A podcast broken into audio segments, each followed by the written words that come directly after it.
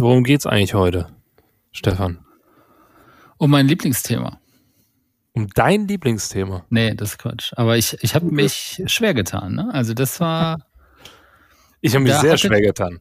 Ja, ihr habt euch aber beide schwer getan aufgrund der Auswahl, ja. ne? Ja, ja, ja. ja, ja ich bin Auswahl auch nicht ganz zufrieden mit der Auswahl, aber ich bin überzeugt davon, dass ich auf jeden Fall hier gleich Sachen raushauen werde, die wahrscheinlich die meisten noch nie gehört haben und wo die denken, oh, vielleicht gucke ich es mir doch mal an.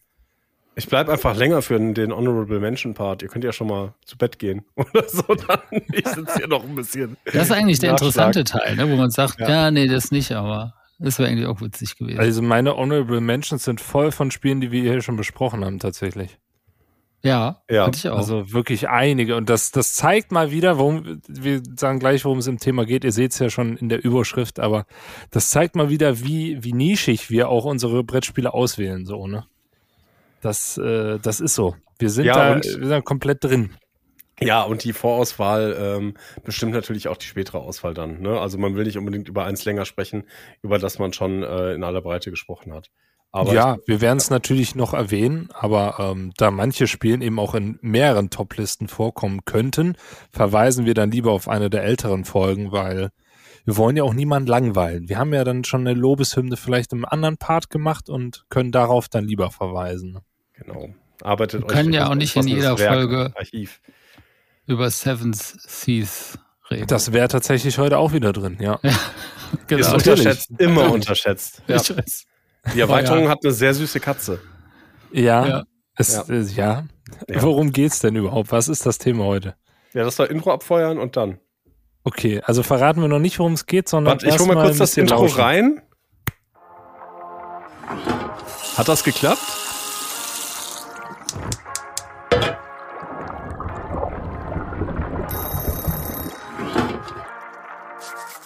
Mmh, es riecht nach einer ganz neuen Folge Nudelduft und Spielespaß. Mit Thomas, Stefan und Simon.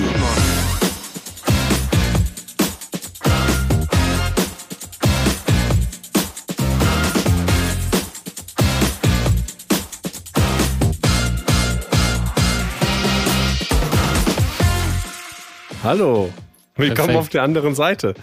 Wir sprechen heute über unterschätzte Spiele. Und ähm, wir konnten uns im Vorfeld nicht unbedingt darauf einigen, äh, wie die eigentlich einzuschätzen sind. Wir haben es mit BGG-Rankings äh, äh, funktioniert. Wir hatten dann zwischenzeitlich gesagt, wir machen die äh, drei unterschätztesten Listenkriterien, nach denen man das sortieren kann. Und äh, wir werden wahrscheinlich drei sehr unterschiedliche Listen ähm, präsentieren, haben uns aber auch vorgenommen, das heute schnell zu machen. Deshalb ähm, stellt euch darauf ein, dass wir vorher nicht lang lamentieren und äh, erklären, wie wir es ausgewählt haben, sondern lasst euch einfach überraschen von dem, was wir drauf haben. Ich würde sagen, der Konsens, den wir haben, ist, dass wir Spiele ausgewählt haben, wo wir sagen, die verdienen mehr Aufmerksamkeit.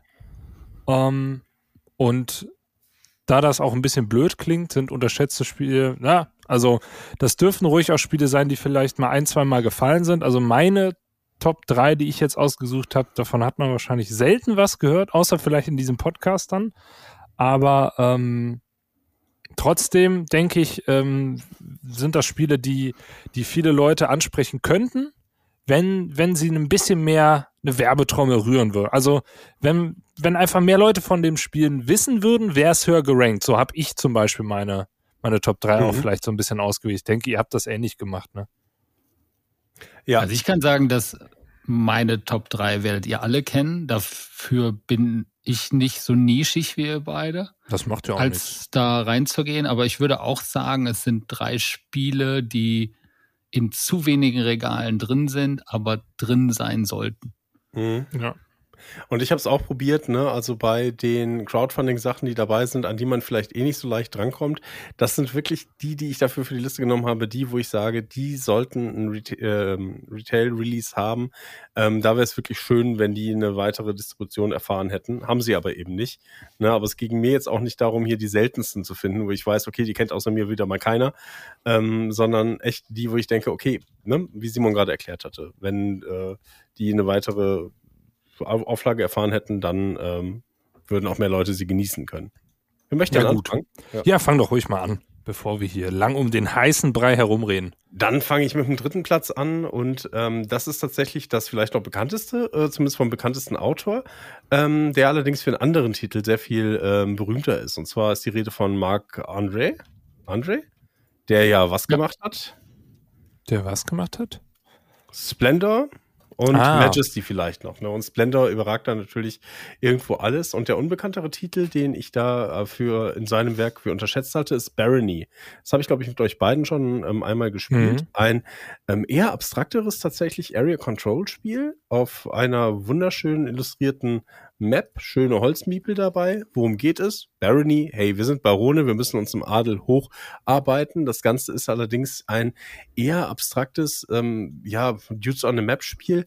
Man ähm, setzt auf die Map seine Siedlungen, seine Städte, seine Burgen und ähm, versucht die besten Positionen für sich zu beanspruchen, die die meisten Punkte bringen.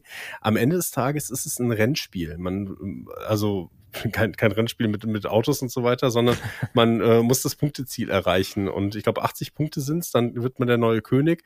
Und ähm, tatsächlich lässt dieses Spiel nicht viel Platz links und rechts des Weges von diesem äh, Rennen auf die Punkte äh, abzuweichen. Und das macht es hundertprozentig clean und ähm, ja, zu einem zu einem ganz, ganz interessanten, manchmal schon fast schachartigen Spiel. Ne? Es ist perfekte Information, man sieht alles, was die anderen haben. Kämpfe sind deterministisch und auch wirklich der Gestalt, dass man seine Ritter im Zug vorher in die Richtung des anderen bewegt. Das heißt, der andere kann immer drauf reagieren. Anders als bei Time of Empires, das wir gestern nochmal gespielt haben. Ja. Na, also es ist so ein gemächliches ähm, vor sich hintaktieren. Man guckt nach Schwachstellen bei den anderen. Man kann Risiken eingehen und sowas. Und ähm, warum ich das hier auf die Liste gepackt habe, ist, das hat so einen, so einen klassischen Charakter. Also das ganze Artwork und alles, es ist fast schon ähm, Katan-mäßig in seinem Look. Also es sieht besser aus, so die, aber die Mietbilder sind so wertig, diese Städte und alles, das sieht so klasse aus, dass es mich immer, wenn ich das sehe, wurmt, wenn ich denke so, oh, das hat's nicht ganz geschafft. Und das ist auch auf BGG mit einem ähm, niedrigeren 7er, 7.1 Rating drin. Das ist jetzt nichts Besonderes mehr, so wie die Ratings ähm, sich mittlerweile gestalten. Und ähm, ich liebe das einfach total. Aber auch ein Spiel, wo ich, also wo die Liebe, die ich dafür empfinde, von denen, die ich es gezeigt habe, so gesagt, gutes Spieldesign, alles okay, next, so, ne, ein bisschen. Und das finde ich etwas schade. Es wird ein Remake geben, das ist schon seit anderthalb Jahren verfolge ich das, glaube ich, in der Mache dabei. Und äh, vielleicht hat es dann beim Re-Release ein bisschen mehr Glück bei den Spielerherzen. Ja. Von Mark Andre. Ja, ich fand das ganz gut, als wir das gespielt haben. Haben wir nicht an demselben Tag auch danach noch Löwenherz gespielt oder war das ein anderer Abend? Simon, ich weiß, dass du mitgespielt. Ja, ich glaube, das, das war alles so in einem, äh, für mich persönlich, ich bin, also ich kann das, ich kann das verstehen, ich bin überhaupt kein Area Control Fan. Also ich habe wenig Area Control Spiele, die mir erstens liegen und zweitens, die mir dann auch dabei dann irgendwie noch Spaß machen. Ich fand es schon sehr klassisch, deshalb verschwimmen auch irgendwie Löwenherz und Barony so ein bisschen in meinem Kopf zu einem, weil es ähnlich irgendwie auch von der Optik am Tisch ist es schon so ein bisschen, ne, äh, es ist beides so eher dieses klassische und ich kann mich tatsächlich, ich habe auch gerade überlegt, ich habe damals noch keine Ratings eingegeben, ich kann mich tatsächlich nicht mehr so groß an dieses Spiel erinnern, ich möchte es auch noch mal spielen tatsächlich. Deshalb habe ich es erwähnt. Aber ich habe gerade noch mal bei Domain Löwenherz draufgeschaut. Das sieht wirklich ähnlich aus. Das ja. eine ist eine Hexkarte, das andere ist viereckig. Ähm, ja, aber ich habe tatsächlich Löwenherz aus Täuber, ne? Ja, ja, genau. Ja. Und äh, fand ich damals einen kleinen Ticken besser, fand Baronie auch super. Mhm. Ich hatte tatsächlich Löwenherz auch kurz überlegt, mit auf diese Liste zu nehmen, weil ich das eigentlich sehr, sehr cool fand vom, ne, ist schon ein bisschen in die Jahre gekommen, aber fand ich damals nicht schlecht. Mhm. Und beides Spiele, die man, äh, wenn man, also Löwenherz, glaube ich, noch besser auf dem Gebrauchtmarkt sehr ja, ja, bekommen kann. Sind, ne? Die sind super günstig, beide. Ja, Genau. Barony ist gerade nicht so gut ähm, verfügbar, aber auch für ein 20 oder so ähm, ist das drin. Wenn ihr es seht, äh, da macht man nichts falsch mit, vor allen Dingen auch mit wenig Spielern, denn dieses, dieser klassische Look, der holt die Leute dann, ne? Auch entsprechend. Wenn dann noch Klaus Teuber draufsteht oder so, dann ähm, sowieso im Falle von Löwenherz und ja, Marc André natürlich. Kurze auch Spielzeit auch, ne? Ja, ja, ja. Also, also auch nichts, was, was Nicht-Spieler überfordern würde. Es ist aber schon auf die Nüsse Air Control, ne? Also es ist nichts für Leute, die nicht gut verlieren können, sagen wir mal so. Definitiv, vor allen Dingen, weil man halt seine, äh, ähm, seine Fehler hundertprozentig selber schuld ist. Ne? Ja. Also das, das ist ein äh, Strategiespiel, ja. Genau, ja. Das war mit Platz ja. Interessant. Ich habe, ich habe, äh, ich mache jetzt einfach mal weiter, weil der Stefan ist sonst immer äh, als zweites. Wir wollen natürlich das Beste zum Schluss, ist ja klar. Natürlich. Deshalb äh, darf der Stefan den. Der, ich habe tatsächlich nicht nach Plätzen getrennt, weil ich finde, das sind einfach nur drei Spiele, die ich erwähnen möchte. Äh, für mich gibt's ja jetzt nicht Platz eins, zwei oder drei, aber einen Platz, den, den ich erwähnen muss mit äh, Thomas, habe ich davon auch schon überzeugt, ist ähm, ein kleines Absackerspiel Push Your Luck und ähm, ist tatsächlich auch recht gut zu bekommen aktuell. Und das ist Dead Man's Draw.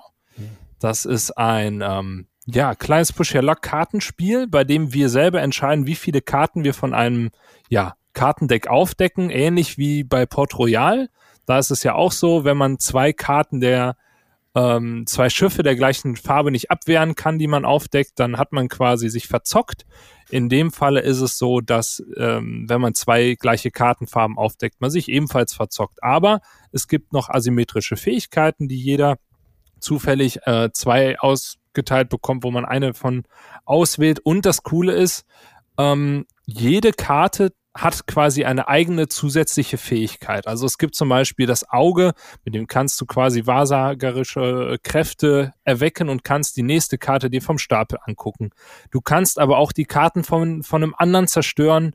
Ähm, es gibt viele, viele Fähigkeiten, aber was so der, der ganze Clou an dem Spiel ist, auch wenn du dich ein paar Mal verzockst, gleiche Karten legst du als Punkte aufeinander. Das heißt, ähm, es geht gar nicht so viel darum, möglichst viele Karten zu sammeln, sondern eigentlich nur möglichst hohe Karten. Und ähm, dadurch hat man noch relativ spät ähm, die Chance, das Spiel so ein bisschen rumzureißen und so eine eigene taktische Komponente. Es hat natürlich so ein bisschen den Nachteil, dass wenn man für jede Karte eine eigene oder für jede Farbe eine eigene Aktion hat, da muss man natürlich erstmal reinkommen. Das ist am Anfang so ein bisschen, dass man denkt, oh, das hakt jetzt so ein bisschen nach zwei, drei Partien weiß man aber, ähm, dass der Anker beispielsweise die Karten, die man vorher aufgedeckt hat, sichert oder ähm, dass man mit dem Schwert eine Karte von dem anderen in die Auslage reinlegen kann und so weiter. Das ist alles recht intuitiv, das funktioniert auch gut, aber es ist jetzt nicht das Go-To-Familienspiel, was ich jetzt auspacken würde, wenn, wenn, wenn es darum geht, ein Push-Your-Luck-Spiel rauszubringen, sondern es ist eher für die Leute, die gerne Push-Your-Luck mögen, auch das schon mal ein paar Mal gespielt haben und die auch nicht davon abgeschreckt sind, wirklich ein paar Partien erstmal zu spielen, bis man dann wirklich alle Sachen hat, ohne jede Runde irgendwie drauf zu gucken. Aber dann hat man wirklich einen fantastischen Absacker. Ich würde auch sagen, einer meiner Lieblingsabsacker, die sich auch nach, ich weiß nicht, wie viele Partien wir da schon haben, eine, eine hohe zweistellige Zahl sicherlich auf jeden Fall gehalten hat. Und äh, ich habe es immer wieder auf dem Gebrauchtmarkt gesehen. Vielleicht schaut ihr es euch ja auch mal an.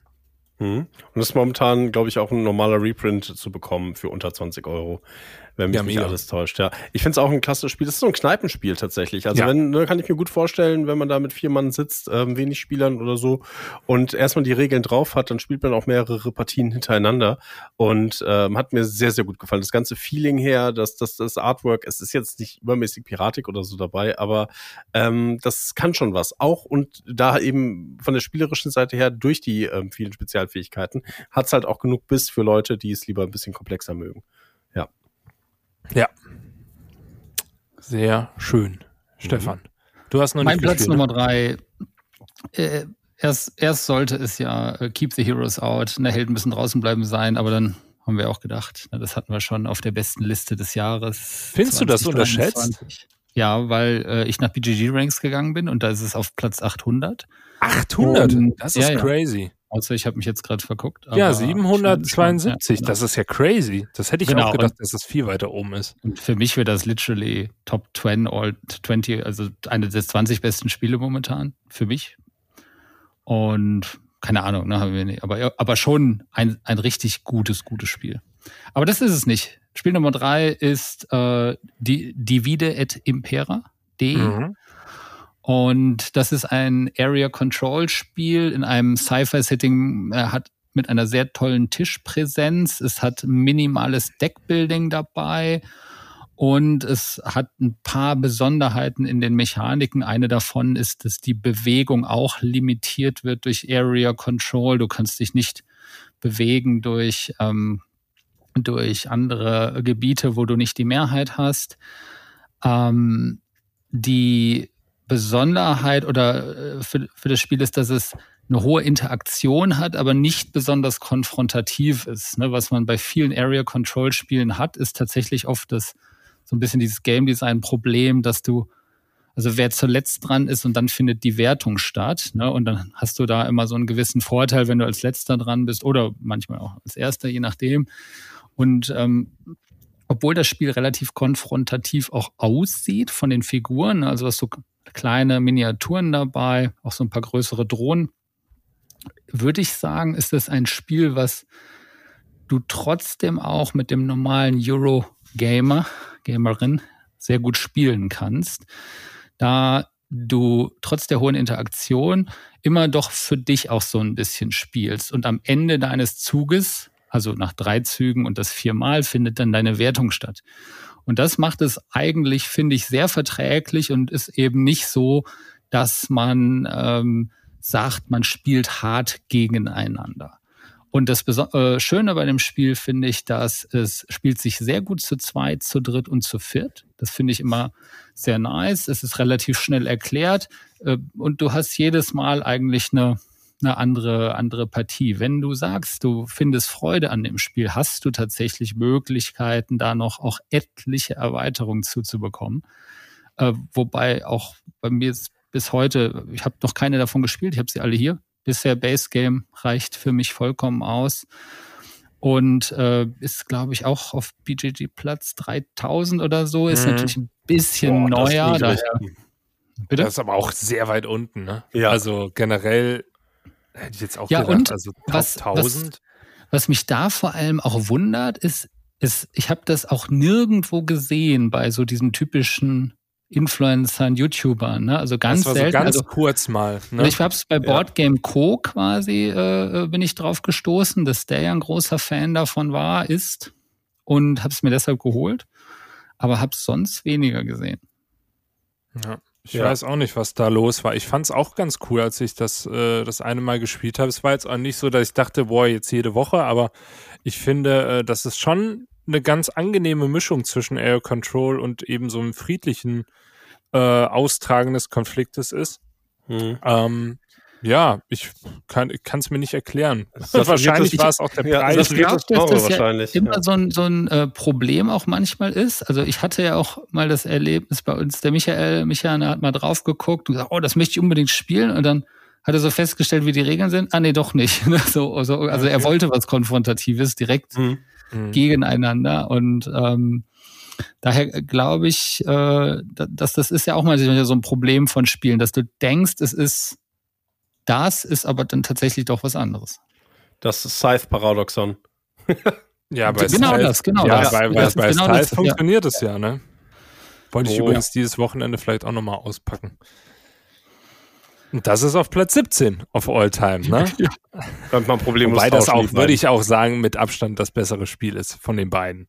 Also Scythe ist schon, ich, ich finde schon. Wir können also da ich, dann ich, in der gespielt drüber diskutieren. Äh, also äh, das Einzige, was vielleicht noch für Scythe sprechen würde, wäre, äh, ich habe das diese modularen Boards noch nicht ausprobiert, aber Scythe gehört zu den Spielen wieder mal, wo die ersten Züge komplett klar sind und komplett unbeeinflusst deiner Gegner sind.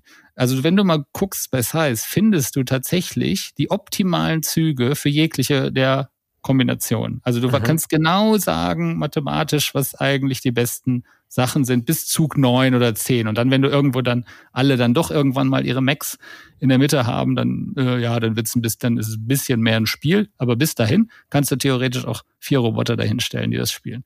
Ich glaube, wir spielen anders. so spiele ich keine Spiele. Ja, ich, werde, so, ich werde das noch, wir werden das noch mal wann anders besprechen, glaube ich. Aber Scythe ist dann natürlich das Posterchild für, für diesen Mix, ne? Und ich glaube, dass genau, das ist es genau nämlich, so ja. da problematisch sein kann, weil du es dann keinem der beiden Lager recht machst, so manchmal.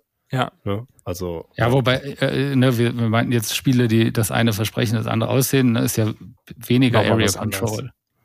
Ja. ja. Nee, aber DWD at Emperor ist für mich auch kein klassisches Area Control, würde ich auch nicht sagen. Ne? Also es hat viele viele moderne Elemente irgendwie drin, was mir dann auch wieder gut gefallen hat. Und ich fand es selbst für mich als jemand, der keine Area, oder ich will jetzt auch gar nicht mehr keine sagen, ne, weil es stimmt ja auch nicht, aber ich sag mal, sich mit Area Control häufiger mal schwer tut, auch so was die Strategien und so angeht, finde ich, war das nochmal äh, was, wo ich gedacht habe, ach, das äh, war doch jetzt eigentlich ganz cool. Ne? Hm. Thomas, Platz Nummer zwei. Dann mache ich weiter mit Platz Nummer zwei. Das ist mein Filler. Ja, es ist nicht ganz mein, das ist Simons und mein Filler. Aha. Wir haben das so ein bisschen zu einem, zu so einem äh, Household-Stable gemacht ähm, beim Spieletreff. Den haben wir eigentlich immer dabei. Und äh, das ist Bone to Pick. Ein oh, ja. äh, Kickstarter, semi-kooperatives, ähm, kartengetriebenes Spiel, in dem wir ein Dorf gemeinsam verteidigen gegen Monsterhorden. Es hat so ein Fantasy-Setting, bisschen piratig, untotenmäßig, aber sehr comichaft gehalten. Und ähm, wir sind also Helden oder Anti-Helden, die das Dorf retten sollen. Wir haben Karten auf der Hand mit Waffen verschiedener Stärke und die Monster haben eine Stärke, die müssen wir treffen. Wir legen verdeckt unsere Karten hin und wissen nicht, wie viel und Kampfstärke unsere Mitspieler ausgespielt haben. Das heißt, wenn wir dann gemeinsam zeitgleich aufdecken, haben wir das Monster entweder besiegt oder auch nicht. Ne? Also es kann sein, dass die anderen einem in den Rücken fallen oder auch nicht.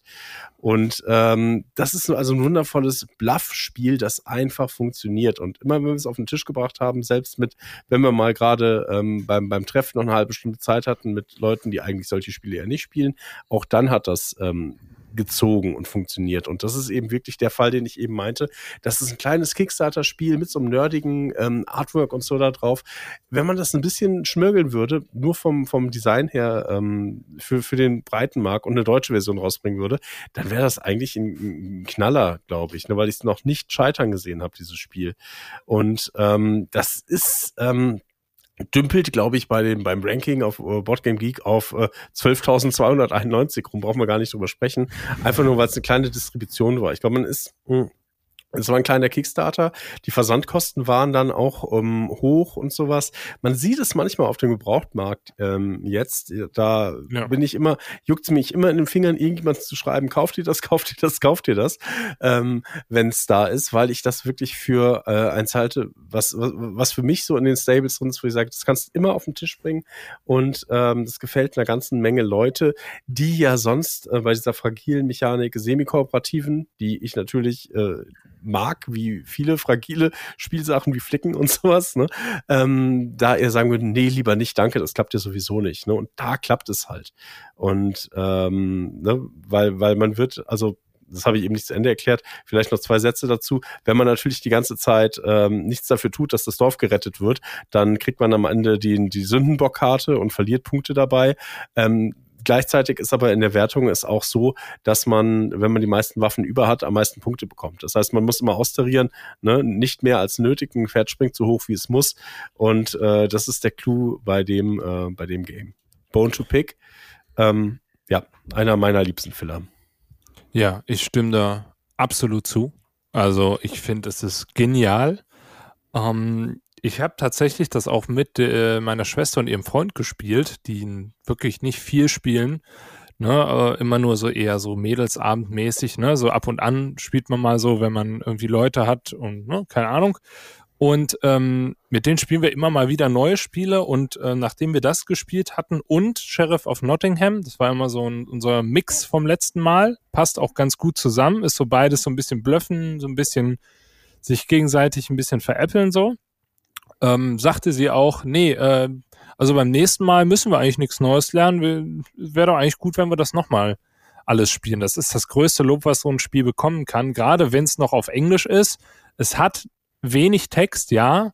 Äh, ich würde auch sagen, dass man das definitiv auch mit Leuten spielen kann, die kein Englisch können. Das kann man erklären, die, die Waffen an, aber an sich ist das sehr sprachneutral. Ich finde es auch von dem, von dem Gameflow wirklich schön, und diese semi-kooperative Komponente ist so ganz im Zentrum. Und ähm, das finde ich, haben andere Spiele nicht so im Zentrum wie dieses Spiel, sondern dass du wirklich eigentlich die ganze Zeit überlegst, ah, was spielt der andere jetzt was Hohes rein oder eben nicht, um die Mon gegen das Monster quasi aufzugeben und deine hohen Karten äh, ja quasi rauszubaiten. Das ist ein wirklich sehr, sehr cooler Mechanismus, super easy umgesetzt und äh, wirklich auch rund designt. Und das finde ich ähm, gerade bei so einem kleinen Spiel auch nochmal beachtlich. es wirkt einfach zu 100 Prozent rund. Und wenn du verlierst, ja, dann hast du halt selber Pech gehabt. Aber ähm, für mich auch auf jeden Fall so ein Ding, das würde ich jedem zeigen wollen, der irgendwie Social Deduction und äh, semi-kooperative Spiele mag. Hm. Stefan, ja. hast du davon eine Runde mal abbekommen? Nee, gar nicht, aber ich äh, zugeguckt dabei, wie so oft. Ich beobachte aus der Ferne, wenn ihr eure Experimente macht. Schaut gern zu. Äh, kurz, ne, das ist, wie gesagt, Englisch. Ich glaube, es ist wohl momentan nur über Secondhand-Markt zu bekommen, wenn ich, ich habe mal gerade ein bisschen gegoogelt. Ja. Ja. ja. ja. Ich bezweifle auch, dass das äh, mittelfristig neu aufgelegt werden wird. Ne? Das war so ein kleiner Kickstarter, wo es sich eher anfühlte, da, dass sich daran verhoben haben. Ähm, und ähm, deshalb. Ne? Also wer da eine besondere Perle haben möchte, die es auch nicht einfach zu kriegen gibt, ne, die wer bei eBay mal schauen und gucken, was da gibt. Genau, ich denke, das haben viele, also es gibt einige, die es abzugeben haben. Sonst mal ein Inserat aufsetzen oder mal die Augen offen halten. Aber ich habe jetzt im Laufe der letzten Monate immer mal wieder äh, ja. eins gesehen, wo ich gedacht habe, oh, das war auch ein guter Preis. Ja. Kann man mal machen. 30 ist ein guter Preis, manchmal gehen sie ja. bis 50 hoch, müsst ihr wissen. Aber ist wirklich super. Also darf bei mir auch nicht ausziehen, auf keinen Fall. Ja. Was bei mir auch nicht ausziehen darf, obwohl ich es jetzt schon wieder ein paar Monate nicht gespielt habe, ähm, ist mein nächstes Spiel. Und ähm, das liegt nicht daran, dass es schlecht ist, sondern dass ich es tatsächlich nur solo spiele. Und bei mir ist das so ein Ding mit Solo-Spielen, das kommt in Wellen. Ich spiele so 90 Prozent des Jahres nicht solo. Und irgendwann überkommt es mich dann und dann spiele ich so ein, zwei Wochen wirklich jeden Tag äh, ein, zwei Partien. Und ähm, ich würde sagen, mit eins der besten Solospiele, die es gibt, ist für mich Apex Theropod ähm, The Deck Building Game. Ein ähm, Dinosaurier Deckbuilding Spiel, bei dem wir ja eine spezifische Dino-Spezies verkörpern, die sich gegen einen Boss durchsetzen muss und auf dem Weg zum Boss quasi ja ein paar andere Dinos, ich sag mal, nicht unterjocht, sondern vernascht. ähm, uh. Das Coole bei dem, bei dem Spiel ist, dass wir ähm, sehr, sehr viele normale Deckbuilding-Mechaniken haben, also wie wir Karten kaufen und so weiter, ist vielleicht ein bisschen unüblicher, aber äh, ist, man kommt schnell rein. Und dennoch hat es so eine, so eine, so ein Aspekt, der sich auch thematisch anfühlt und das ist der Ambush. Das heißt, wir können Karten aus unserer Hand für die nächste Runde aufheben ähm, die belegen aber nicht unsere Handplätze, sondern wir legen die in, quasi in einen Hinterhalt rein. Das Problem ist aber, wenn dann gewisse Karten aufgedeckt werden, dann wird quasi der Ambush komplett abgeworfen. Und das ist so eine, so eine Art, ich will nicht sagen Push Your Luck, aber so eine Abschätzungsmechanik, weil wir ähm, im Optimalfall, nee, nicht im Optimalfall, aber im Regelfall häufiger das Gegnerdeck durchspielen. Da ist nämlich auch der Boss drin und wir werden ihn wahrscheinlich beim ersten Mal nicht, äh, nicht töten können. Dann wird das äh, Gegnerdeck wieder neu geschaffelt und so weiter. Das heißt, wir wissen aber auch, mit wem haben wir es zu tun. Es ist so ein bisschen Abwägung dabei. Wir versuchen, ähm, unsere, unsere Dinos, ja, aufzuleveln beziehungsweise uns, uns stärkere Dinos in unser Deck reinzuhauen. Und das Coole ist wirklich, dass die ganzen Decks sich sehr, sehr asymmetrisch anfühlen. Also von, von sehr einfachen ähm, Decks, wo man auch genau weiß, was man machen muss, weiß ich nicht, Swarm Damage oder oder besonders große, starke Dinosaurier, gibt es dann auch welche, die sich wirklich äh, deutlich komplizierter spielen oder die deutlich krassere Sachen haben. Und was das Spiel ebenfalls bei mir ähm, ja mir entlockt hat, ist äh, Deck Construction. Denn wir haben ein ähm, Deck, was wir quasi zur Evolution benutzen, beziehungsweise wo wir neue Karten in unser Deck bekommen, in die Horde. Und ähm, da wählen wir aus, ich glaube, 30 Karten oder 28 Karten 20 aus. Das klingt jetzt erstmal nicht so ganz relevant, aber das erleichtert mir den Einstieg in das Deck Construction sehr, weil ich mir überlegen kann, ah, wie viele von denen könnte ich mir in das Deck reintun, wie hoch ist dann die Wahrscheinlichkeit, dass ich die ziehe. Hier und da gibt es natürlich auch Kombis untereinander bei den Karten, lasse ich die eine Kombi komplett raus und äh, tue eine andere rein. Das funktioniert echt super und ich kenne kaum einen thematisch und auch optisch cooleren Deckbilder tatsächlich. Also ich finde es richtig stark. Das Spiel ist nicht nur alleine spielbar, ich würde es aber auch wirklich nur solo empfehlen. Ich habe viel gelesen über Multiplayer-Mode und zu zweit. Zu zweit soll es wohl noch ganz gut sein. Ich kann mir aber auch nicht vorstellen, dass das, ähm, also es wird ein anderes Erlebnis sein und da werden wir wahrscheinlich, äh, ich würde sagen, das, das würde ich jetzt nicht äh, darunter fassen, sondern es ist wirklich erstmal eine reine Solo-Experience. Ähm, nur auf Englisch, hochpreisig, äh, also 150 Euro wird man dafür bestimmt ja hinblättern müssen, aber dann hat man auch oh. richtig viele verschiedene, also es sind über 1000 Karten dann in, in, der, in der Box drin. Und äh, wenn man sich die Collectors Edition holt, ne, die kostet dann wie gesagt 150, dann hat man auch so witzige Trash-Decks, also hast so ein Robodino-Deck zum Beispiel noch mit dabei oder so. Also es ist wirklich, die haben da echt viel Liebe einfließen lassen. Und für mich ist das so ein Ding, wenn ich weiß, ich habe jetzt wieder meine Solo-Phase, dann werde ich auf jeden Fall mal die nächsten ähm, Spezien durchspielen und äh, ich habe bestimmt die Hälfte der Spezies schon durchgespielt. Ich glaube, ich habe an die 20 Partien schon und es macht äh, wirklich eine Menge Laune. Die Regeln nicht, sind nicht so heavy, dass man sagt, man kommt da auch nach längerer Zeit wieder äh, eigentlich ganz gut rein. Und äh, ja, Dinos sind halt auch einfach geil. Also kann man nichts sagen. Ihr habt es noch nicht gespielt, ne? Nein, Solo ist, äh, also wenn es bei dir 90 Prozent sind oder 10 Prozent, wo du die spielst, sind es bei mir 0,1, das Solo ist. Aber ja, kann ich auch verstehen. Ja. Ich müsste es auch mal zu zweit spielen, weil äh, BGG sagt zu zweit auch gut. Ne? Community sagt alleine am besten am und besten, zu zweit ja. geht's auch. Das müsste ich mal ausprobieren, weil ähm, ganz ehrlich, es macht so Bock, seine eigene Dino-Horde da zu entwickeln und ähm, ja, ist, äh, wie gesagt, der Bosskampf ist auch echt cool, dass du quasi am Anfang gar nicht weißt, wann kommt der Boss und dann kommt er und dann merkst du, oh, du bist noch nicht darauf vorbereitet und musst noch mal eine Runde warten und dafür Damage nehmen. Ah, es macht richtig Laune. Wie würdest du das ranken im Vergleich von den FFG LCGs hier, Herr der Ringe? Habe ich alle Marvel. nicht gespielt. Oh. Keine ja, Dino. Haben wir alle nicht gespielt. To do.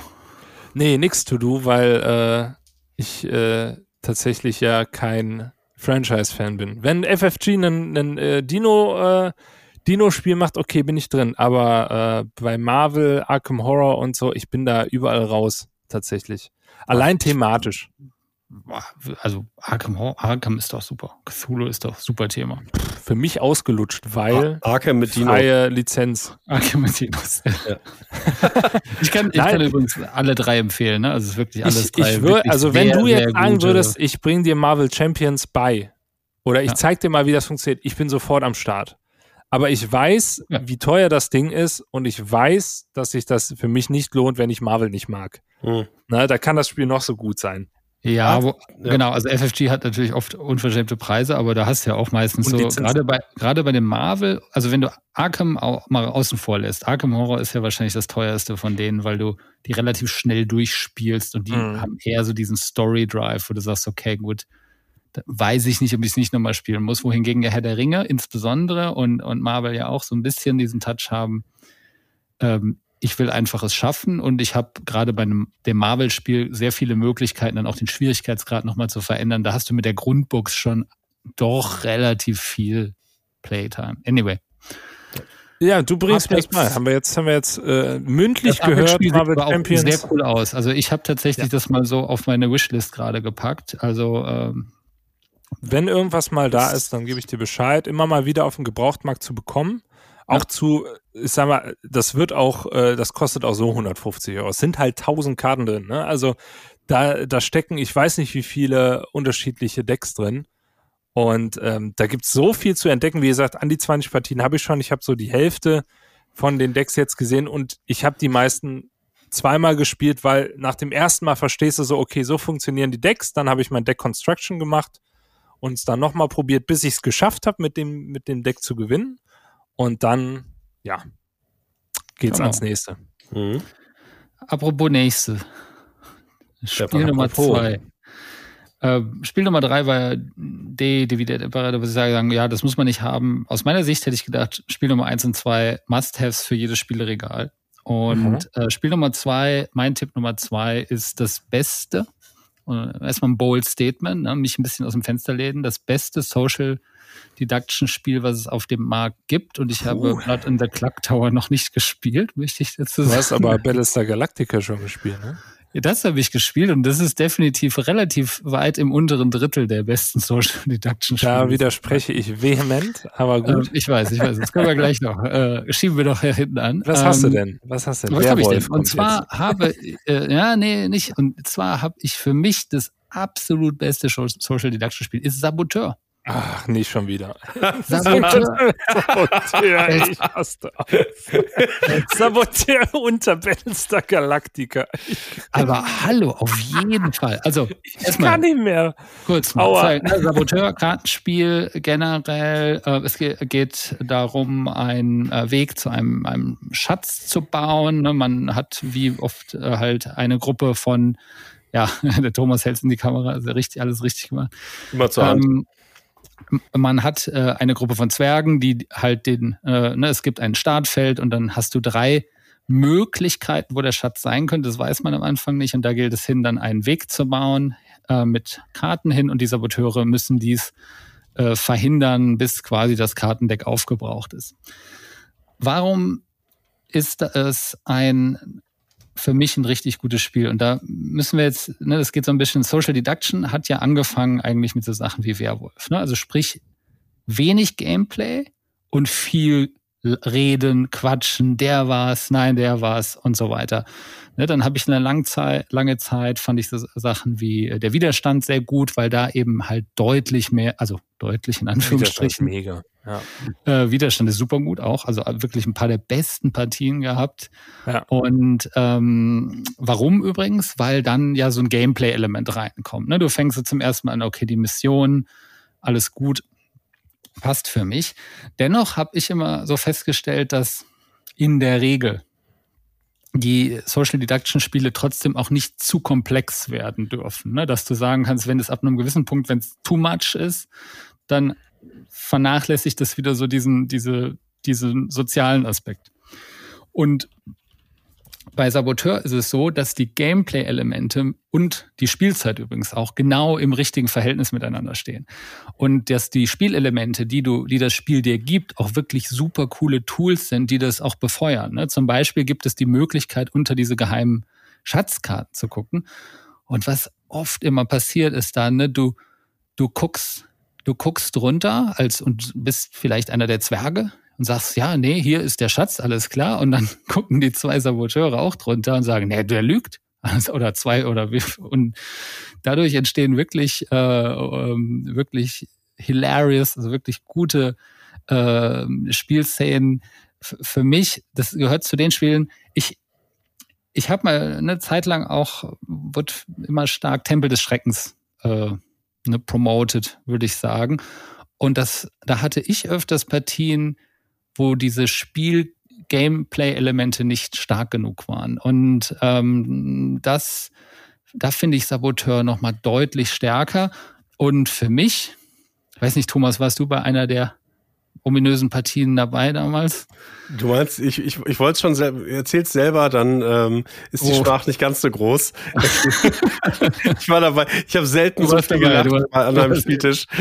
Genau, Genau, und, und wir müssen ja gar nicht ins Detail gehen, was wir da, was wir was, welcher unglückliche Fehler wir da unterlaufen ist. Ja, komm, jetzt musst du es auch erzählen. Jetzt hast du es angeteasert. Ich, ich krieg's gar nicht mehr hin. Ich weiß nur, dass. Du, dass, hast, du hast vergessen, in welchem Team du dabei? warst. Ja, äh, warst du dabei? Nee, aber ich, äh, hä? Also, aber das war da, absolut Stefan ist haben, zweimal haben, komplett los gewesen. Das, das, das, das aber das war so großartig, ja. Und wie, das vergisst du nicht, ne? Also es sind, also wirklich, du sagtest gerade, selten so viel gelacht am Tisch und das bei Saboteur ist das bei mir so. Also es kommt natürlich immer darauf an, mit wem du solche Spiele spielst, ne? Aber besten Erfahrungen mit Saboteur gehabt, überhaupt. Und äh, daher für mich eines A unterschätzt, weil BGG Rank 1300 hat ja so ein bisschen so eine abschreckende Grafik auch, aber von besser als Tempel des Schreckens oder ein Widerstand 100 Pro, definitiv super tolles Spiel, kostet nichts, leicht erklärt, kauf. Ja, Ich, ich stimme dir zu, es ist ein super Spiel, aber ich möchte das nicht im Vergleich mit der, äh, mit der Widerstand oder mit Battlestar Galactica hören. ich persönlich.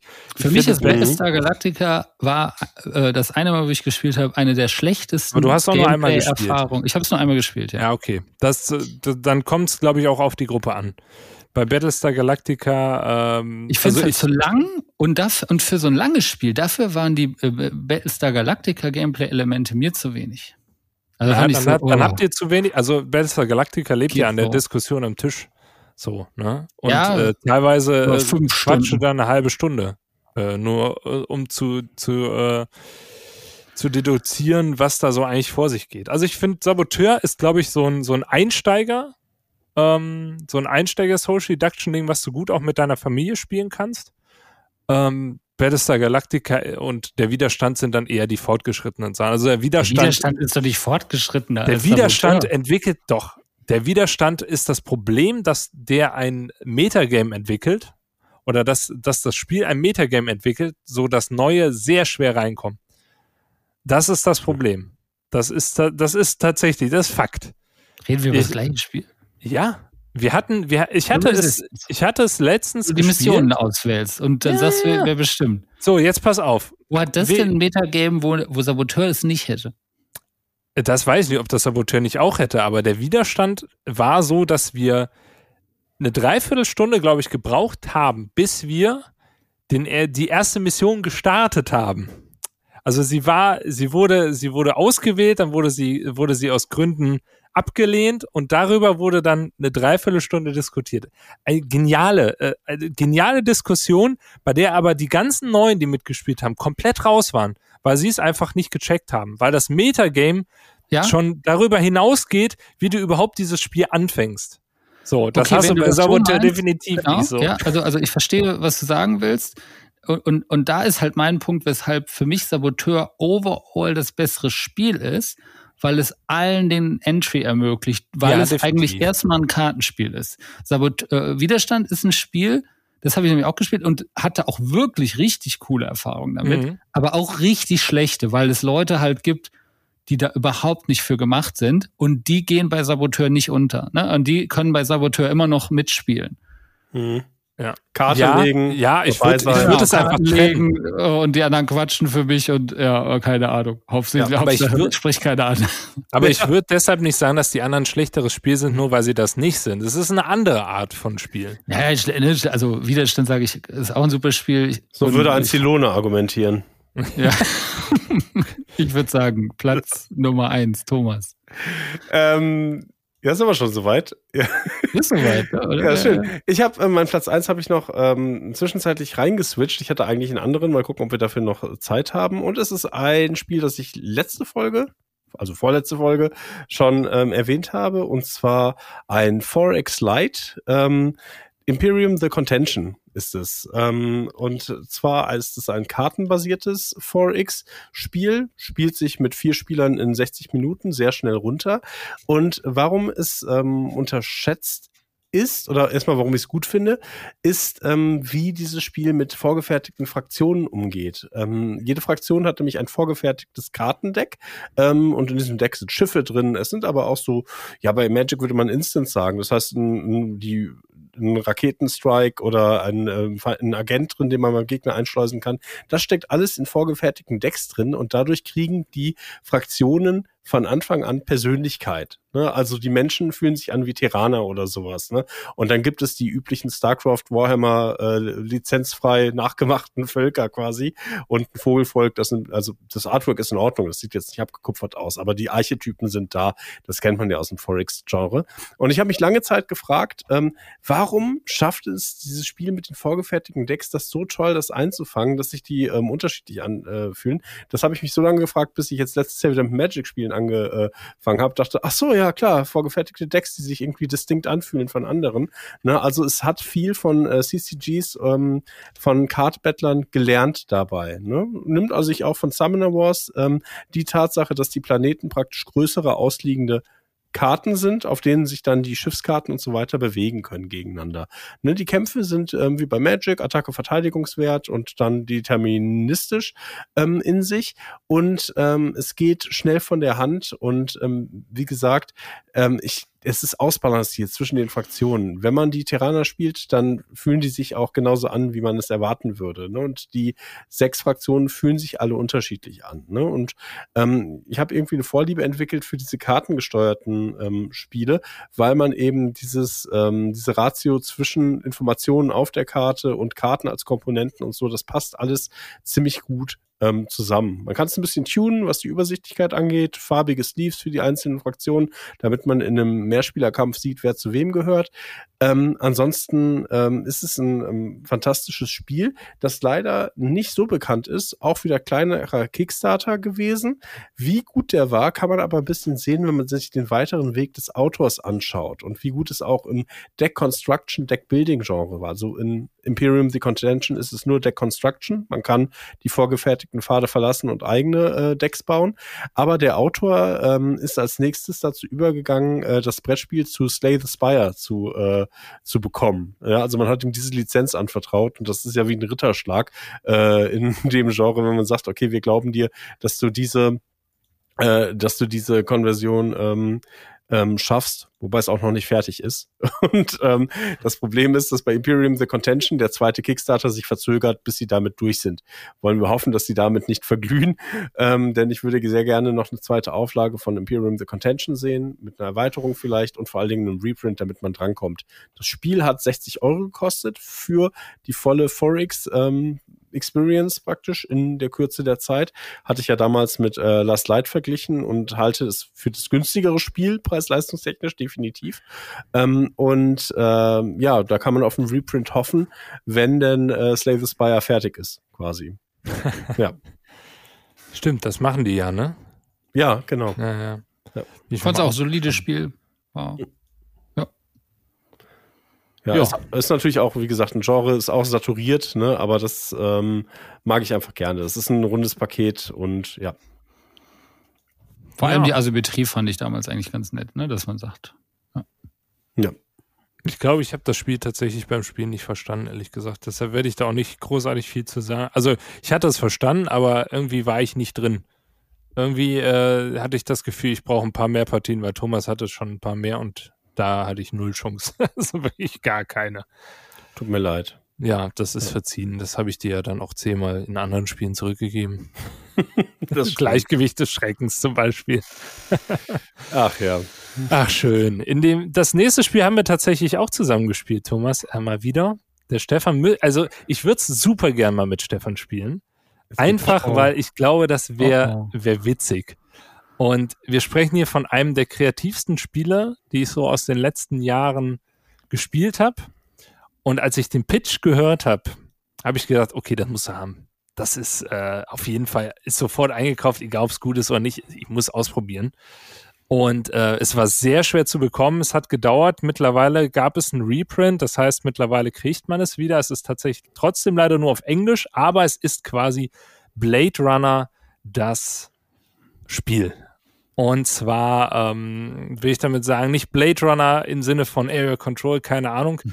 äh, sondern im Sinne von heruntergebrochen. Ich sag mal, was fällt dir ein, Stefan, wenn du an Blade Runner denkst? Sci-Fi, Cyborgs, AI. Richtig, das ist schon mal gut. Erinnerst du dich an die Anfangsszene aus Blade Runner? Mit den mit den, da mit den interviewt, Da interviewte er ne, ein, äh, ein, ein Roboter, guckt auf die Iris ne, was, und versucht herauszufinden, ob es ein eben ein Cyborg ist. Und, und schafft und, und, und genau, es nicht. Ne? Ja. Und genau das ist tatsächlich das Spiel. Ach was. Ach was, ja. Ich habe gedacht, das ist ja mega geil. Also du hast ein Zwei-Personen-Deduktions- äh, Rollenspiel, kann man schon fast sagen. Bei dem, äh, heißt es Blade Runner? Nein, es heißt Inhuman Conditions. Ah. Und es geht quasi darum, dass einer der ähm, ja, Ermittler ist, der herausfinden will, ist der andere ein Mensch oder ein Cyborg. Ja, und der andere, der eben ein Mensch ist oder ein Cyborg. Und ähm, die Aufmachung von diesem Spiel ist absolut fantastisch. Also erstmal als Ermittler hast du wirklich auch so Stempel wo du nachher quasi entscheiden musst. Es geht auch auf Zeit. Du hast, glaube ich, zehn Minuten Zeit.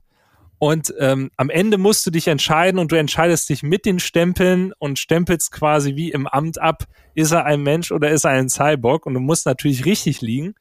Und ähm, ich, es ist ein Spiel, was gar nicht so angenehm zu spielen ist, weil das ist, also es ist wirklich witzig, weil es gibt so ein paar Rahmensachen und der Rest sagt das Spiel, mach einfach wie du willst. Also das könntest du locker zu Impro-Kursen und sonstiges mitbringen. Also wer keinen Bock hat, äh, so, sich so ein bisschen selber au was auszudenken, da wird's schon gar nicht so einfach. Mhm. Ähm, wir haben ein Oberthema, über das in den zehn Minuten gesprochen wird. Da gibt es dann sozusagen ein Modul zu, ähm, um es den Ermittler einfacher zu machen oder auch um quasi nicht die Zeit zu verschwenden, sind da auch Beispielfragen drauf beim Thema Smalltalk zum Beispiel. Was denkst du, wenn du an deine Kindheit denkst, obwohl ich finde, das ist jetzt nicht unbedingt Smalltalk, aber du kannst halt alles fragen. Du kannst halt auch fragen, hey, was hast du denn gestern gegessen? Du kannst fragen, ähm, wie war denn deine Schulzeit? Du kannst alles fragen. Es ist alles erlaubt und ebenso ist auch alles erlaubt zu antworten. Das heißt, du bildest während des Gespräches eigentlich so deine Hintergrundgeschichte oder quasi ja, versuchst du so ein bisschen in deinem Kopf den, die Geschichte von deinem Charakter auszuerzählen. Das Problem ist nur, bist du Mensch, willst du möglichst unauffällig sein, ähm, beziehungsweise äh, bist du ja unauffällig bist du Roboter, versuchst du natürlich möglichst unauffällig zu sein. Es wird am Anfang ähm, quasi so eine, so eine Penalty eingeführt. Das heißt, wenn jemand gegen seine eigenen Regeln verstößt, weil die Roboter haben Regeln, dann müssen sie, wird sich darauf geeinigt, was sie machen müssen. Also zum Beispiel muss er mit einer doppelten Verneinung antworten oder sich am Kopf kratzen oder äh, ne, also um seine seine Fehlprogramm also Fehlprogrammierung quasi auszugleichen. Das Problem ist nur, wenn du Mensch bist, tatsächlich hatten wir bisher nur Menschen und ich habe es einige Male gespielt. Du musst super hart aufpassen, dass du nicht unauf, äh, dass du nicht unabsichtlich diese Penalty dann doch auslöst. Du weißt ja, was es ist, aber denkst dann nicht am Kopf kratzen. Jetzt kratzt dich nicht am Kopf so. Und das finde ich gibt auch noch mal so eine so ein Flair von diesem Verhörgespräch, weil selbst ein Mensch wird sich ja wahrscheinlich dort so ein bisschen äh, wird er wahrscheinlich so ein bisschen nervös werden. Und das Coole ist, die Roboter haben so eine, so eine Agenda, die sie quasi erfüllen wollen. Ähm, das kann zum Beispiel sein, ähm, also ich glaube, aus drei möglichen äh, Aufgaben müssen sie zwei erfüllen oder sowas.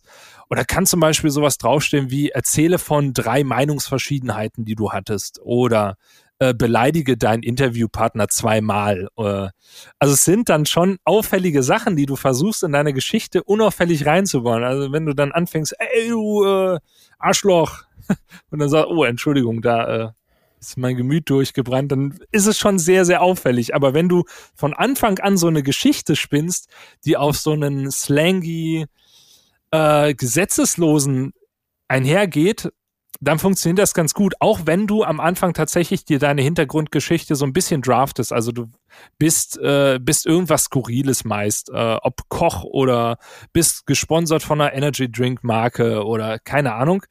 Und also ich finde, das ist eins der Spiele, wo ich sag, oh, es, es, es fühlt sich gar nicht so gut an beim Spielen, aber es ist trotzdem eine einfach geniale Spielerfahrung. Also ich will es auch auf jeden Fall ein paar Mal spielen. Das ist definitiv eine Kommunikationsübung. Das kannst du nicht mit Leuten spielen, die, mit denen du dich wenig unterhältst, sondern es ist eher so eine, so eine Sache. Du führst zehn Minuten ein Gespräch, versuchst Sachen einzubauen oder auch nicht und der andere versucht aktiv auf Sachen zu hören oder auch nicht.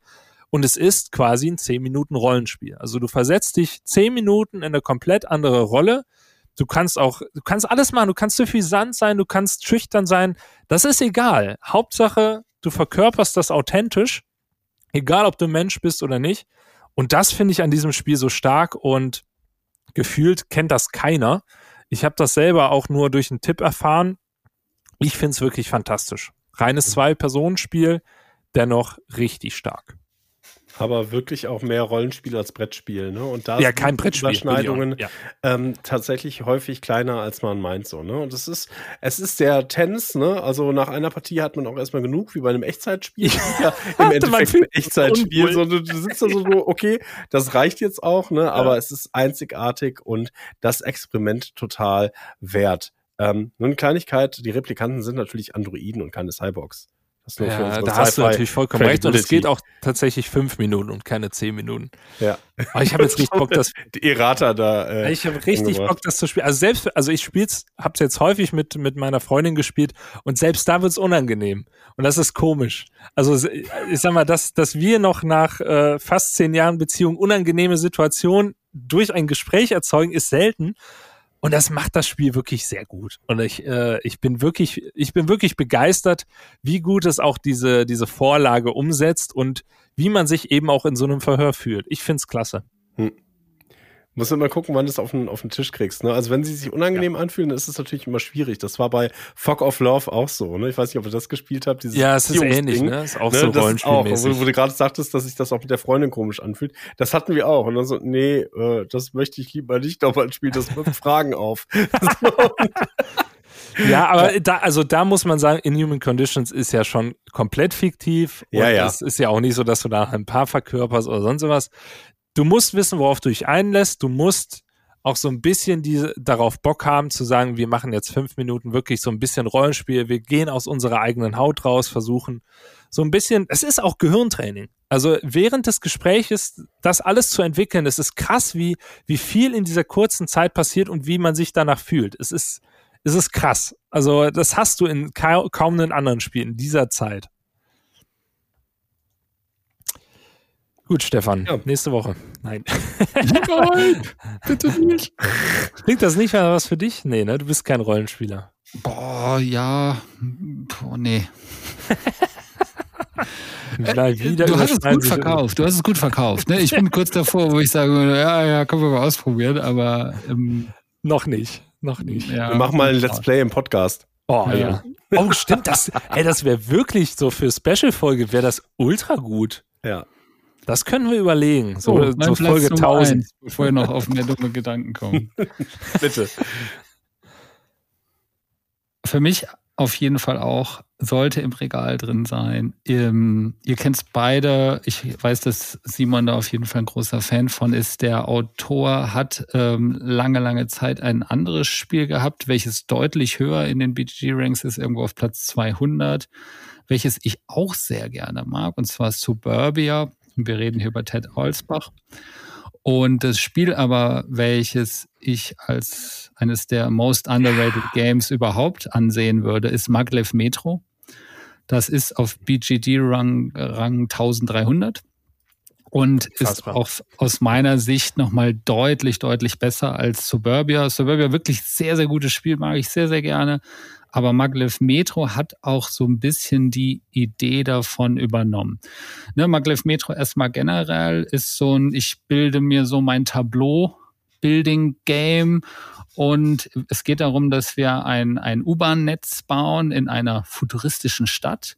Und da kann man schon mal direkt sagen, das Spielmaterial ist mega gut. Also wirklich sehr, sehr schön und zwar mega gut mal ohne Miniaturen oder sonstiges. Du hast sehr schöne, transparente Plättchen, die du darauf aufbaust auf jeden Fall mal Screenshots davon anschauen.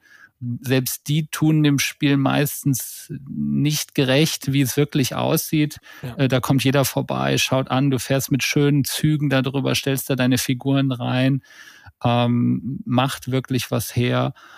Und es geht darum, dass du äh, Passagiere abholst und zu Stationen bringen musst. Dafür musst du deine eigene ähm, eigene U-Bahn-Linie bauen und bist aber limitiert. Wie viele Passagiere darfst du aufnehmen? Wie viele Passagiere darfst du benutzen? Ähm, und so weiter und so fort. Und du willst neue äh, Arten von Passagieren, neue Farben freischalten. Und ähm, immer wenn du Passagiere absetzt, einer bestimmten Farbe, darfst du die dann auf dein Board setzen und damit irgendwelche Sachen freischalten. Und da ist schon direkt eine Besonderheit des Spiels. Du kannst es theoretisch unterschiedlich spielen. Du kannst unterschiedliche Strategien wählen. Willst du lieber öfters weniger Passagiere absetzen oder dann mehrere auf einmal einladen? Und wie bei Suburbia auch, hat diese, hat das Spiel auch eine Besonderheit und äh, in beiden Spielen ist es so, dass du am Anfang dich darauf fokussieren musst, diese Mechaniken freizuschalten. Und der Clou ist, dass du irgendwann im Spiel umschalten musst auf Siegpunkte. Das hat Suburbia so ähnlich. Da musst du gucken, dass das Einkommen generiert wird. Und ab einem gewissen Punkt, äh, und den gilt es halt zu finden, so diesen Sweetbot, dass es nicht zu früh, dass es nicht zu spät ist, sagst du dann, okay, jetzt äh, versuche ich auf Siegpunkte zu gehen, jetzt sammel, ne, im Spiel ist das durch zwei verschiedene Farben, äh, Gruppen markiert, das so Bronze, Silber, Gold, das sind die, die äh, Passagiere, die dein Board verbessern. Und dann gibt es andere Farben eben für die Siegpunkte. Es gibt einen kleinen Nachteil bei dem Spiel, ist, dass die Farben manchmal nicht so gut zu unterscheiden sind, gerade bei schlechten Lichtverhältnissen. Aber äh, generell, das sind verschiedene Maps dabei. Äh, du, Simon, du kannst ja gleich ein bisschen was erzählen. Ja. Ähm, es gibt nämlich noch ein Map-Pack dazu, was ich selber noch nicht gespielt habe, aber ähm, habe gehört. Man hat mir gesagt, es soll auch sehr gut sein. Also da ist auch noch viel Potenzial dahinter und äh, gefühlt auch ein Spiel, was du jedem erklären kannst. Ähm, das spielt sich mit Anfängern genauso gut wie mit Expertenspielern, ähm, auch in unterschiedlichsten Kombinationen sehr, sehr gut zu spielen. Ich glaube, es gibt explizit keine deutsche Version, wenn ich mich ja, nicht irre. Das bei dem, bei dem, ja, auch komisch. Ich glaube, Suburbia gab es auch nie. Doch, gab es, glaube ich, irgendwann mal einen, aber ähm, ja, ist nicht. Games, also eigentlich denke ich so, hm, Genau, also ist nicht schlimm. Äh, das Spiel ist eigentlich komplett sprachneutral. Du hast ein paar Wörter auf dem Board drauf, wo du es dir aber denken kannst. Ne? Aber äh, denk, also da ist wirklich ganz, ganz wenig Sprache dabei. Auch das, die Boards selber sind wirklich sehr schön gemacht. Die Stationen, die man da drauflegt mit der Pappe und wenn man da seine U-Bahn-Linien baut, das äh, sieht schick aus. Für mich unverständlich, dass man A, super wenig von hört äh, ganz, ganz toller Titel. PGG-Rank 1300. Und, und es ist ja auch nicht so, dass es, also hörst es ja auch ganz wenig irgendwie, dass irgendwer darüber spricht. Ja, ähm, ja äh, total unverdient. Äh, ganz, ganz tolles Spiel. Simon, hast ja. du möchtest was noch hinzufügen? Also ich kann mich da nur anschließen. Also für mich ist das eins der besten oder das beste Net Network-Building-Spiel tatsächlich. Ja. Ähm, ich finde es super immersiv, weil es auch wirklich sehr thematisch ist. Es sieht auch sehr thematisch aus. Es sieht auch nachher wirklich aus, als hättest du so ein U-Bahn, äh, U-Bahn-Netzwerk, ähm, das du irgendwie auch in der, in der Bahn irgendwie findest, um zu gucken, wo fahre ich zur nächsten Station hin. Es ist sehr gestreamlined, was so die Länge auch angeht. Ich finde, es ist auf jeden Fall äh, immer eher einen Tick zu kurz als zu lang. Ja. Also ich denke mir immer so, oh, Mist, jetzt ist schon wieder vorbei. Hätte ich doch noch die, die Züge machen können, das ist immer ein gutes Zeichen. Und ähm, ich finde, das Geniale bei diesem Spiel sind diese zwei Phasen, die man eigentlich hat. Das erste ist so dieses, wir, ähm, wir nicht wir erkunden, aber wir bauen unsere Strecken und bauen dort auch ähm, die Bahnhöfe hin. Also quasi das, das Netzwerk aufbauen und das andere ist dann wirklich nur noch Pick-up Pick und Deliver. Und das ist aber so schön, dass es sich auch durchgehend so frisch anfühlt, ähm, wie es auch ineinander übergeht. So ein bisschen Tableau-Building dabei, was auch wirklich sehr relevant ist, wo man auch so ein paar Entscheidungen treffen muss. Ich finde es super rund und ich muss auch sagen, die Erweiterungen, die jetzt dazukommen, ich würde sagen, jeder, der jetzt sich davon angesprochen fühlt, reicht auch erstmal das Grundspiel. Da ja, gibt es eine, eine leichte Seite, also für, für Einsteiger sehr gut geeignet Ansonsten gibt es eine sehr schwere Seite, ähm, bei der man halt darauf achten muss, dass auch auf, aus jeder Station nur ein Ein- und ein Ausgang quasi ist, also nur zwei Verbindungen von einem selbst. Dadurch wird es ein bisschen kniffliger, aber ich finde, es ist, ist genau richtig so. Und ähm, die Erweiterungen bringen jetzt ganz neue Szenarien rein. Das glaube ich, Paris ist noch reingekommen, London meine ich, ist reingekommen. Und ähm, vor allen Dingen, was als auch sehr cool war, war, äh, es gab eine Mondmap, die war auch sehr interessant, ähm, weil man da tatsächlich nur irgendwie äh, die ganze Zeit geradeaus und zurückfahren konnte. Also man musste immer vier Felder fahren, irgendwie so war das, außer man hat eine, eine Bremse irgendwie installiert. Und was ich auch sehr cool fand, war jetzt der Mars. Der hat mir tatsächlich sogar noch besser gefallen, weil man da tatsächlich sogar ähm, noch von dem Mars auch runter kann auf Stationen, auf Außenstationen. Und ähm, ja, auch da das Coole ist, dass du quasi, wenn du links rausfährst, so Snake-mäßig rechts wieder reinkommst. Und das fand ich auch äh, sehr cool beim Mars. Und jetzt fehlen mir noch zwei, ähm, die ich noch, selber auch noch nicht gespielt habe, weil ich gesagt habe, ich möchte auch die ein paar Mal dann spielen, die Maps. Aber ähm, das ist ein Spiel, das, ähm, das hat sich auch in mein Herz auf jeden Fall reingehauen und ähm, ich finde das super. Und ähm, das wird auch bei uns definitiv einen Platz in der Sammlung behalten. Und hat es auch schon lange, ne? Seit wir uns kennen, glaube ich, ne? Es war eins der ja, ersten ja, Spiele, eines was wir der zusammen ersten gespielt Spiele. haben. Oh ja, genau. ja. Ja. Und man muss ja sagen, 65 Euro momentan. Ja, das, für das Das Material ist ist ein super krass. Preis. Also Das für das Material ist ne? krass. Ja. Also das Material ist eine 10 von 10, wo ja, ja. neuneinhalb von 10. Ich finde, wenn man es häufiger spielt, so ein bisschen nutzen sich die, es nutzen Boards. sich die Stationen ab. Ja. Aber ich glaube, das kannst du auch nicht vermeiden. Aber so von der von der Optik ist es eine 10 von 10. Also das ist, das hätte man auch nicht besser machen können. Und ich möchte eigentlich auch kein anderes Spiel mehr haben, was so oder erstmal so, ich sag mal, mich spricht jetzt erstmal nichts mehr an, was so mit Network äh, Building und Pickup und Deliver ist. Denke ich, hat es das auch so ein bisschen zur Perfektion getrieben tatsächlich. Du warst richtig garstig bei Terminus, war das, glaube ich, dass ich dir dann mal gezeigt habe. So, und du meintest so, ah, das sieht ja scheiße aus. Das ist so Welches sieht war das? aus. Terminus oder? Ja, so bin ich äh, manchmal. Terminus, manchmal, genau. ja, Welches, das noch nicht rausgekommen ist, oder was? ja, ja, genau. Ja, gut. Ich Das werde ich bestimmt auch, ich würde das auch immer mitspielen, ne? Also andere Ja. Spiele. Ich bin immer offen für alles. Nur es wird schwer. Es wird schwer, äh, das zu toppen. Und es gibt einige Spiele in einigen Genres, wo ich sage, das hat jetzt erstmal ein Standing und das loszuwerden wird schwer. Ne? Und äh, das, da muss es erstmal hinkommen, aber Maglev Metro, ja, verstehe nicht, warum das so niedrig gerankt ist. In Deutschland kennt es auch gefühlt irgendwie kaum einer, obwohl es ja Keine tatsächlich Version. der, der, ja, aber es hatte tatsächlich ja damals, äh, weswegen ich tatsächlich sogar noch drauf gekommen bin, das war damals noch äh, Hunter und Kronzeit. Ja, Ähm, ja. Die hatten tatsächlich das Prädikat dafür das vergeben. Prädikat, deshalb habe ich es auch geholt. Ja. Und ähm, da dachte ich, ja, das war es. Das war so die Zeit 2019, 2018, 2019, glaube ich. Ähm, ja, mega. Also tolles Spiel. Glaube, nee, oder ist es später rausgekommen? Ah, ich bin jetzt auch unsicher. Manchmal verschwimmen mir die Jahre. 2021. Was? Guck mal einer an. Ja, aber trotzdem, mega Nee, Spiel und ja.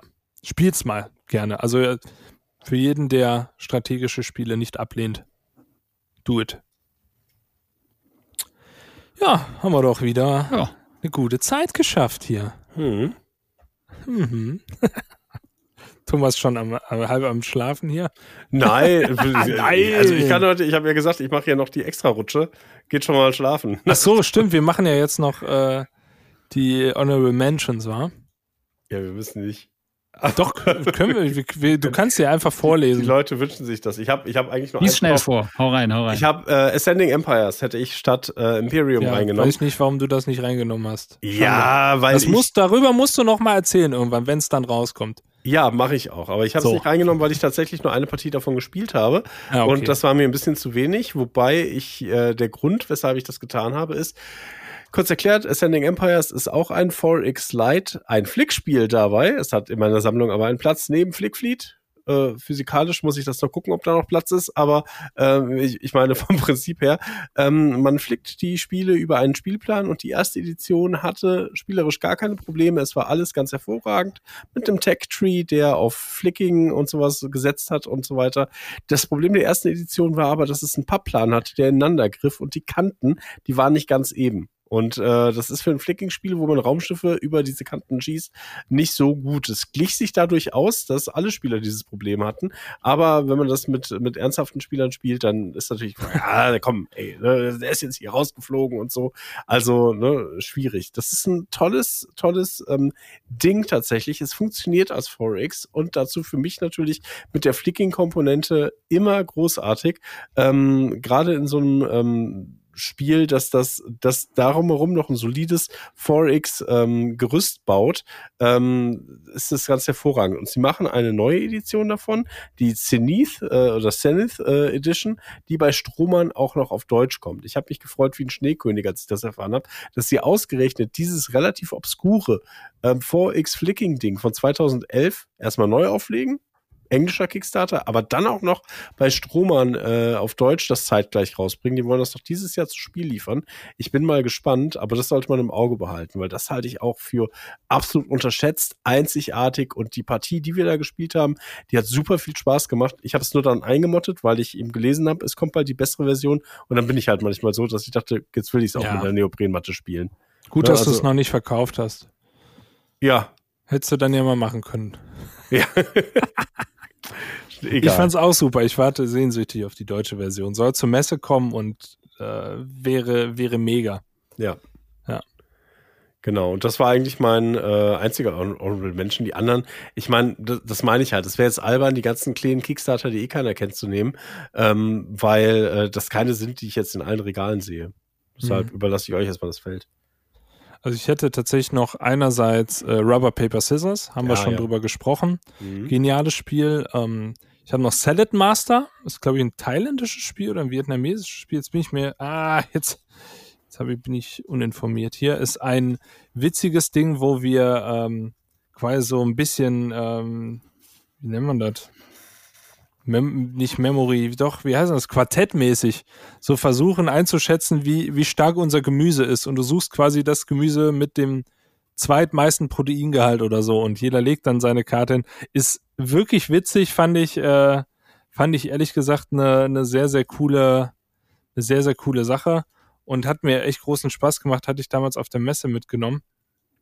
Ähm, dann hätte ich noch Time of Empires, letzten Mittwoch gespielt, ja, haben wir auch schon ja. drüber gesprochen, geniales Spiel.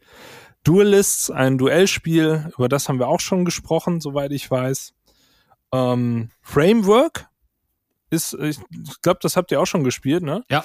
Ähm, also bis Thomas äh, nicht, aber Stefan, steht auf ja. meiner Liste übrigens der Honorable Mentions auch. Ja, ich hatte, war nämlich sehr geschockt, dass ich dachte, ich bin so durchgegangen, was habe ich so ganz häufig gespielt und habe dann gedacht, Framework, wie ist denn das eigentlich gerankt? Das ist sehr weit unten. Ja, 2900 ja, Uwe Rosenberg Puzzlespiel, ja, und ich sag mal, Nova Luna kann dagegen einpacken mittlerweile, muss ja, man sagen. Genau. Also Framework ist quasi das verbesserte Nova Luna und Übrigens ähm, super Absacker auch immer, ne? Das ja, ist äh, 15 Minuten für uns ja. und kannst du jedem sofort erklären und äh, trotzdem immer Fun. Ja. ja. Also wirklich, ich würde sagen, wenn ihr euch ein Uwe Rosenberg Puzzlespiel holt, dann Framework. Also es ist wirklich gut. Ähm, dann natürlich Seven Sea, ist klar, haben wir auch schon drüber gesprochen.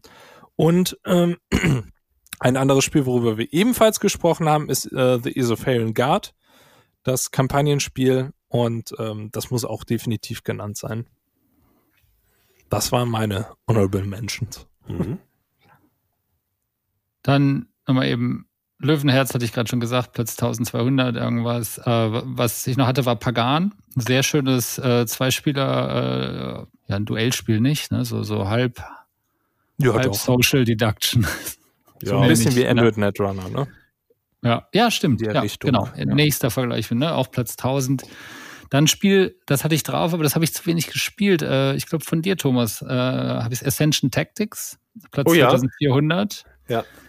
Das habe ich, aber da habe ich mich, da habe ich gesagt, ich glaube, ich finde es sehr gut, aber da hätte ich es jetzt zu selten gespielt. Um, Ach, das um müssten da wir eigentlich auch nochmal spielen. Das war, glaube ja. ich, unser erstes Spiel, was wir zusammen gespielt haben, tatsächlich. Ascension ja, da hatten wir zwei, da hatten wir Ambitionen, da hatten wir zwei, da hatten wir zwei, gleichzeitig zwei Tische nebeneinander als Launch-Event. Boah, da hätte ich Bock drauf. Das hatten wir doch noch als, äh, zu unserem Zweispielertag haben wir das noch auch gespielt. Ja, ja, stimmt. Ja, da, da habe ich es noch nicht. Mir hat das tatsächlich sehr gut gefallen und ja, müssen wir nochmal auf. Ja, seitdem habt ihr es auch beide nicht mehr gespielt, ne? Nee, nee, nee. Ich stehe hier, ich habe vorhin gedacht, ja, ich biete mich an.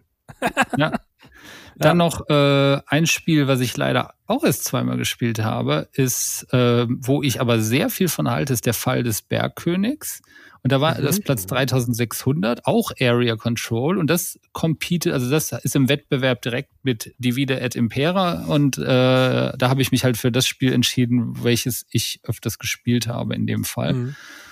Ähm, dann fiel mir noch ein, ein Spiel, was ich auch erst zweimal gespielt habe, du Simon aber schon öfter, war Run. 6800. Ja. Nein. Platz, ja, ist ja relativ neu, vielleicht deshalb. Ja, aber, aber trotzdem. Ist, ja, ja, genau. Also habe ich auch gedacht. 6000. Ja. Ne, Tim Fowler ist das, ne, super Haben wir schon drüber so gesprochen? Ja, haben wir schon drüber gesprochen, genau, aber das Mega Spiel. So, und jetzt kommt noch ein, äh, noch ein Special Case und zwar für mich das eines der schönsten Kartenspiele im Familienkontext, welches für mich mich von Uno gerettet hat, oh. ist. Doktors Rainer Knizias Lama. Und es ja. ist noch 1800. Und da kann. Nein. Äh, ja, ja, ja. Spiel des Jahres, oder nicht? Das ist ein Spiel. Nee, das war nicht Spiel des Jahres. Aber es war nominiert. War nominiert, ja, ja genau, genau. Das ist krass, dass das so niedrig geringt ist. Ja, gut, ist halt ähm, ein Absacker, ne? Das ist ein Absacker, aber ich finde es immer schade, dass so diese kleinen, simplen Kartenspiele ne, in der Szene so wenig Bedeutung finden. Und dabei ist das, mhm. das ist so ein Spiel, das habe ich so vielen Nichtspielern beigebracht bei irgendwelchen Geburtstagspartys oder sonstiges. Äh, funktioniert immer. Und ich hat mich vor UFO gerettet. Ja, ich das finde, also ich habe das Spiel, witzig ist, BGG sagt zu zweit am besten nicht. Ne? Ich habe 99,9 der Partien, Prozent der Partien habe ich nur zu zweit gespielt und ich finde es zu zweit genial.